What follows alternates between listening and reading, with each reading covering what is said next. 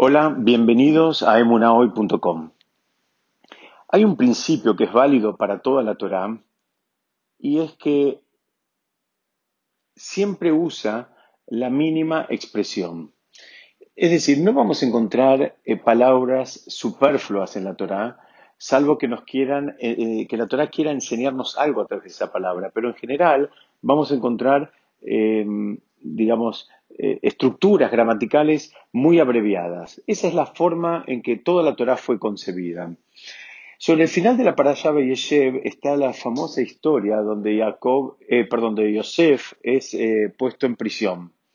Y ahí mismo trae la Torah que tuvo dos compañeros, digamos, en esa prisión, dos compañeros, por decirlo de alguna manera, famosos. Uno era el, que era como el ministro encargado de todo lo que tenía que ver con las bebidas y el otro era el panadero.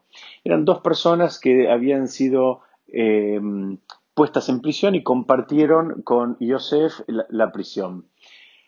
Eh, en un momento la Torah cuenta que ellos dos estaban teniendo sueños recurrentes y que eso los angustiaba mucho y que no tenían quien se los pueda eh, explicar, quien pueda interpretar esos sueños. Pero ahora viene la parte en la cual nos queremos detener hoy, y es que eh, la Torá dice, justamente estamos en la Parashat Bayeshev, en el capítulo 40, eh, en el versículo sexto, donde dice que mm, Yosef vino a ellos en la mañana y los vio, y he aquí que estaban apesadumbrados. Yosef los vio por la mañana y los vio como preocupados, los vio tristes. Y justamente ahí eh, el versículo siguiente dice, Baishal paró mishmar mor madua penehem raimayom. La traducción sería, preguntó a los cortesanos del faraón que estaban con él en la custodia de la casa de su señor, diciendo, ¿por qué sus rostros están decaídos hoy? Esas cuatro palabras que usó Yosef, en hebreo son cuatro palabras, eh, Madúa Penehem Raim Ayom. ¿Por qué sus rostros hoy están apesadumbrados, hoy están caídos? Explican que esas cuatro palabras fueron las que en definitiva terminaron eh, ayudando a, desenredar toda esta, eh, esta trama que lo había terminado llevando a Yosef a prisión.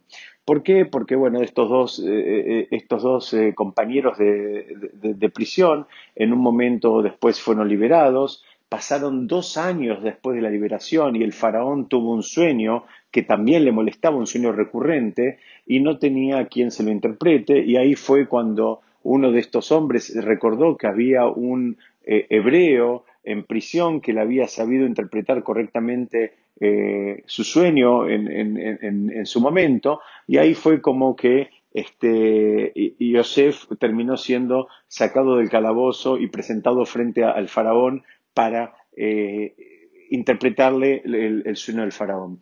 La historia básica de la Torá la conocemos, la estudiamos, es un, es un, es un relato eh, sabido con respecto a las, a las vacas gordas y las vacas flacas. Yo no me quiero concentrar en eso. Me quiero concentrar justamente en esto, en estas cuatro palabras que Yosef le dijo a estos compañeros de prisión.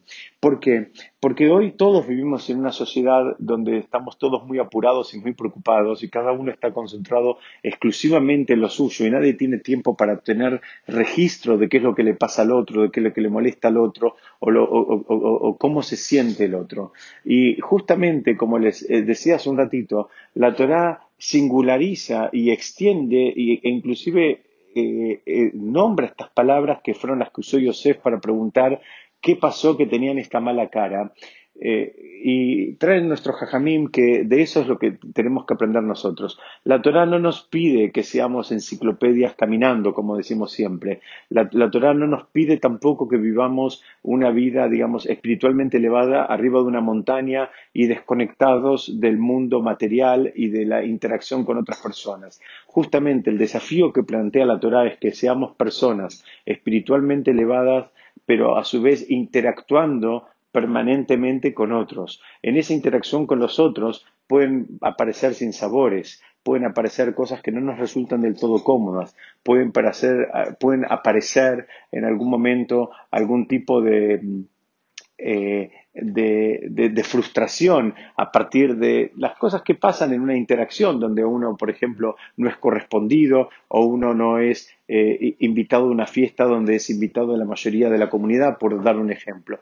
Pero justamente ese es el desafío que presenta la Torah. La, la Torah presenta el desafío de que la persona haga lo que tenga que hacer y lo haga porque él siente que eso es lo correcto y eso es lo que está bien, independientemente de las reacciones que él encuentre en las demás personas.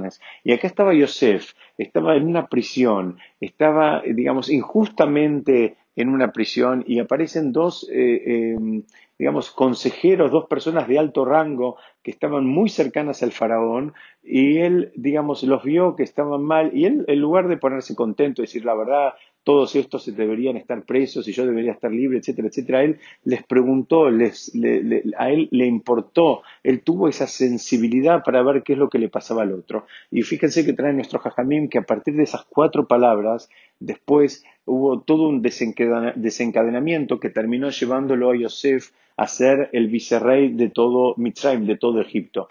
En definitiva, ¿qué es lo que podemos aprender de toda esta historia? Es que eh, no hay manera de crecer eh, espiritualmente sin al mismo tiempo crecer en sensibilidad en relación al prójimo. No hay manera, no, eh, siempre explicamos y decimos, y lo vamos a seguir repitiendo, que el, verdadero desafío es crecer en ambos planos. En el plano, si se quiere, figurativamente eh, vertical, es decir, en el vínculo de nosotros con Dios, con Hashem. Ese es un trabajo que tiene que ver con la Torah y las mitzvot, con el estudio de la Torah y el cumplimiento de las mitzvot, pero al mismo tiempo tiene que haber un, crecimiento en el plano horizontal que, lo, podemos entender como en, la relación que tenemos con las demás personas.